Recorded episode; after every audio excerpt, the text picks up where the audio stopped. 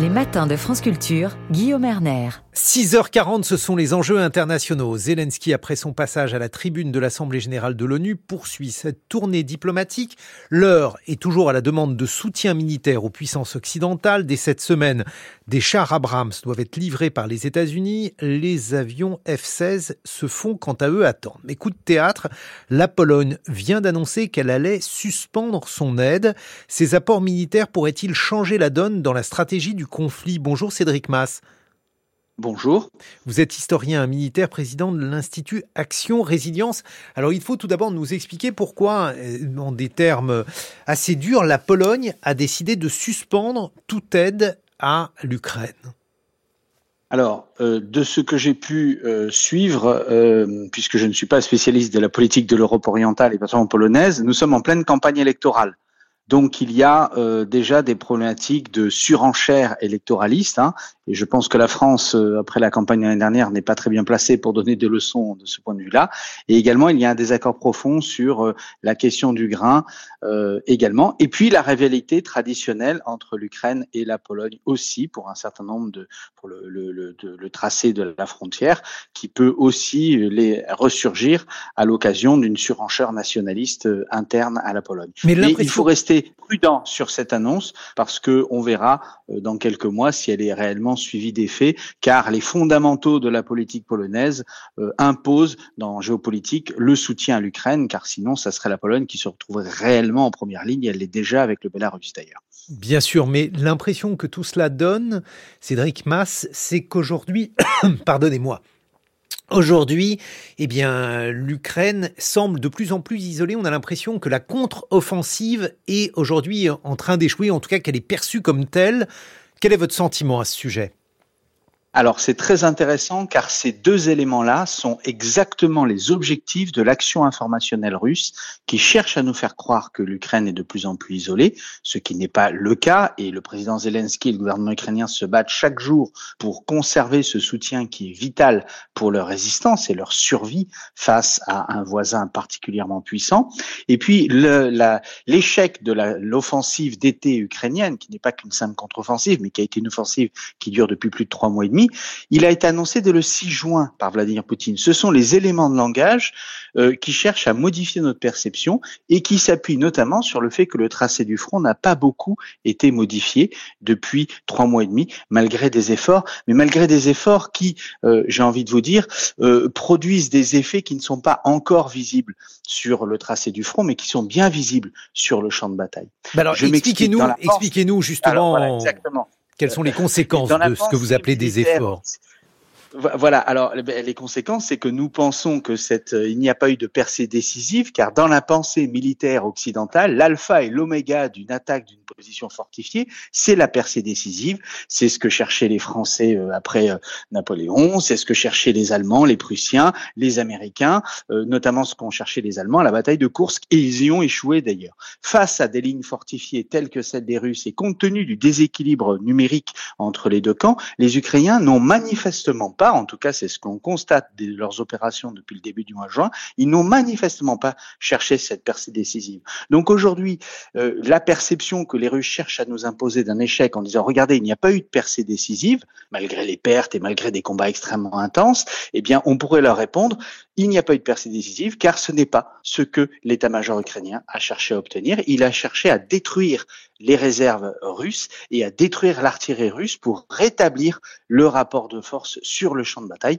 Et cela, il est en train d'y parvenir, car aujourd'hui, sur un certain nombre de segments du front, l'artillerie ukrainienne est supérieure à l'artillerie russe, aussi bien en précision qu'en volume de feu aujourd'hui, ce qui est une configuration complètement nouvelle. Le vrai critère de succès ou d'échec de cette contre-offensive, à mon sens, ce n'est qu'une hypothèse, compte tenu de l'absence de percée décisive pour l'instant, parce que euh, à un moment donné, cela peut produire des effets en termes d'effondrement du front, mais pas de percée décisive telle qu'on la connaît, nous, dans la pensée militaire occidentale, eh bien, le vrai critère de succès, ça sera la capacité des Ukrainiens à continuer leurs opérations offensives cet hiver. Le vrai objectif, je pense, de l'état-major ukrainien, c'est d'empêcher les Russes de reprendre l'initiative comme ils l'ont fait à la fin novembre de l'année dernière. Souvenez-vous, après la libération de Kherson, les Russes avaient repris l'initiative et avaient lancé leurs opérations terribles, euh, ce, ce broyeur de front et ce destructeur de vie humaine dans les deux camps autour de Soledar et de Bakhmut tout l'hiver avec cette offensive de missiles sur les infrastructures énergétiques. Est-ce que les Russes auront la capacité, après les opérations de cet été, à refaire cet mhm. effort cet hiver, à reprendre l'initiative? Ça, ça sera le vrai critère du succès ou de l'échec de l'offensive ukrainienne d'été. Bon, mais alors, ça signifie qu'il va falloir attendre pour savoir si cette contre-offensive a apporté ses fruits ou pas. Il y a eu euh, peu de percées, vous l'avez dit, mais alors néanmoins, Cédric Mass, ce que l'on cherche à comprendre, c'est si l'Ukraine aujourd'hui, avec l'armement dont elle dispose, peut effectuer euh, plus que ce qu'elle fait aujourd'hui, puisque dans le discours euh, des officiels ukrainiens, il manque cruellement d'armes qui pourraient opérer une véritable réussite. Il y a eu des chars de livret, mais il y en a eu très peu. Les avions ne sont pas là, il n'y a toujours pas d'F-16 quelles peuvent être les, conséquences justement de euh, ces lacunes en matière d'armement? Alors, c'est toujours l'explication du verre à moitié vide, à moitié plein. Le soutien occidental est énorme par rapport aux moyens occidentaux et notamment européens. Mais pour les Ukrainiens, de leur point de vue, face aux milliers de véhicules blindés et de chars que leur opposent les Russes, 30 Abrahams, une centaine de Léopards, c'est largement insuffisant. Donc, il y a toujours cette, cette dichotomie. En attendant, ce que l'on peut constater, c'est que les Ukrainiens essaient de faire le maximum avec le matériel qu'on leur livre, en ayant d'ailleurs des usages de ce matériel qui sont complètement inédits Songez aux AMX-10 RC, qui sont normalement des véhicules qui sont pour exploiter la percée décisive. Eh bien là, ils l'utilisent en artillerie mobile, par exemple. Euh, ce qui n'est bon, on peut discuter de cet emploi euh, tactique, mais en attendant, ils sont très innovants parce qu'ils n'ont pas le choix. Euh, ce, ce, que j'aimerais, j'aimerais revenir sur cette question des F-16. Les F-16 dans les versions qui vont être, qui sont annoncées comme étant potentiellement livrées aux Ukrainiens ne vont absolument pas changer la donne euh, en matière de guerre aérienne. Ce sont des avions qui sont anciens, qui sont en trop faible nombre et dont l'allonge en termes de missiles est largement inférieure aux missiles en RR euh, des appareils russes. Donc ils ne pourront pas s'exposer trop longtemps, voire même il, ce serait courir des risques de les exposer en combat aérien. Donc en réalité, ce dont ont besoin les Ukrainiens, c'est d'appareils beaucoup plus récents. Et là, les Occidentaux ne peuvent, avec des matériels et des missiles notamment de plus longue portée, et là malheureusement, les, Occidentaux ne peuvent pas leur en livrer tout simplement parce qu'ils n'en ont pas suffisamment pour eux. Songeons au Gripen annoncé par les Suédois, mais je pense aussi en termes d'avions d'attaque au sol à des Mirage 2000D qui serait une version tout à fait euh, efficace pour les Ukrainiens pour leur permettre de peser sur les opérations. Mais ça sera voilà, vous êtes encore plus, pardonnez-moi Cédric Mas, je, je, vous coupe comme vous êtes en duplex. Alors vous êtes encore plus pessimiste que ce que ma question sous-entendait. Ça veut dire que euh, il n'y a pas eu de livraison d'armes suffisante et de toute façon les livraisons d'armes qui sont attendues seront malgré tout insuffisantes. Alors dans ces conditions, comment l'Ukraine pourrait-elle obtenir un avantage décisif sur euh, la Russie?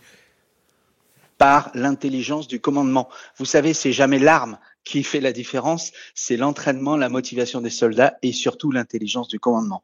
Depuis septembre de l'année dernière, il y a un an, nous avons eu la démonstration que le commandement ukrainien était supérieur au commandement russe. Cette démonstration se confirme tout au long de l'hiver et aujourd'hui, eh bien, c'est à eux de faire la modification. Vous savez, les plus grandes victoires de Napoléon n'ont pas été avec le matériel le plus récent et le plus moderne, avec un matériel qui était maîtrisé par les hommes et surtout des soldats motivés parce qu'ils se battent pour leur liberté, pour l'avenir de leurs enfants et pour la survie de leur pays. Et ça, ça, change tout. Donc je ne suis pas du tout pessimiste. Simplement, il faut bien comprendre que dans la stratégie des, Ukrainiens, leur échéance de temps, contrairement à nous qui sommes pressés que ce conflit se termine, leur échéance de temps, quelle est-elle C'est novembre 2024. Ce sont les élections présidentielles américaines qui peuvent éventuellement changer la donne. Ils ont jusqu'à novembre 2024 pour vaincre et en essayant d'économiser au maximum les vies humaines parce qu'ils payent déjà un très lourd tribut à ce conflit terrible qui leur a été imposé par euh, la dictature voisine. Mais alors si on change de perspective, euh, Cédric Mass, et cette fois-ci qu'on se situe du côté russe, quelle est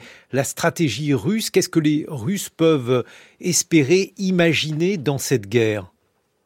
Eh bien, justement, de leur point de vue, les Russes se livrent à la même analyse. Il leur faut tenir jusqu'en novembre 2024 en espérant un changement euh, à, la, à, la, Maison Blanche euh, et l'arrivée d'un candidat qui supprimerait l'aide hmm. américaine euh, qui a été décisive aux mhm. Ukrainiens, et donc également nous démotiver en changeant nos perceptions, en nous faisant croire que les Ukrainiens ne pourront pas vaincre militairement, que tout cela est une boucherie sans qui n'a aucun mhm. sens, qui n'aura pas d'issue positive. En changeant nos perceptions, eh bien nous cesserons d'aider les Ukrainiens. Or, l'aide internationale à l'Ukraine est quelque chose de vital qui a été identifié d'ailleurs dans le livre blanc euh, de la défense ukrainienne signé par le président Zelensky en 2021. Mais alors, en, en quoi, Cédric Mass, en imaginant par exemple qu'un candidat hostile à l'Ukraine soit élu, disons par exemple un Donald Trump, s'il coupait l'aide, qu'est-ce que ça changerait dans ce conflit? Eh bien, ça changerait beaucoup de choses puisque l'aide principale militaire aujourd'hui, elle est américaine et c'est pour cela que les Européens doivent se mobiliser et c'est pour cela que toutes les actions, que ce soit en Pologne, que ce soit en Allemagne, que ce soit en France, que ce soit en Hongrie, euh, que ce soit en Autriche, euh, en Belgique, toutes les actions qui permettraient de démobiliser, de nous démobiliser, en nous faisant ressentir, par exemple, qu'on a peut-être d'autres priorités mmh que de soutenir l'Ukraine dans leur combat pour, la liberté, eh bien, euh, ce seront des actions qui vont euh, peser. Donc là encore, l'échéance est de tenir, tenir chaque pouce de terrain, et c'est pour ça que nous avons ces combats aussi acharnés, car à plusieurs reprises, il y a eu des opérations qui ont mis en difficulté les Russes, et plutôt que de se replier, les Russes ont préféré réinjecter des réserves. Donc, donc aujourd'hui, c'est pour montrer que le front ne bougeait pas, pour nous amener à avoir cette perception d'un échec entre guillemets militaire euh, qui est simplement euh, une perception par rapport à une grille de lecture qui, à mon sens, n'est pas euh, pertinente. Les Ukrainiens n'ont rien fait pour chercher mmh. à une percée décisive. Ils ont attaqué pour obtenir d'autres objectifs. Merci Cédric Mass. Je rappelle que vous êtes historien militaire, président de l'Institut Action Résilience. Tout de suite, ça rime avec résilience. On va évoquer de la science.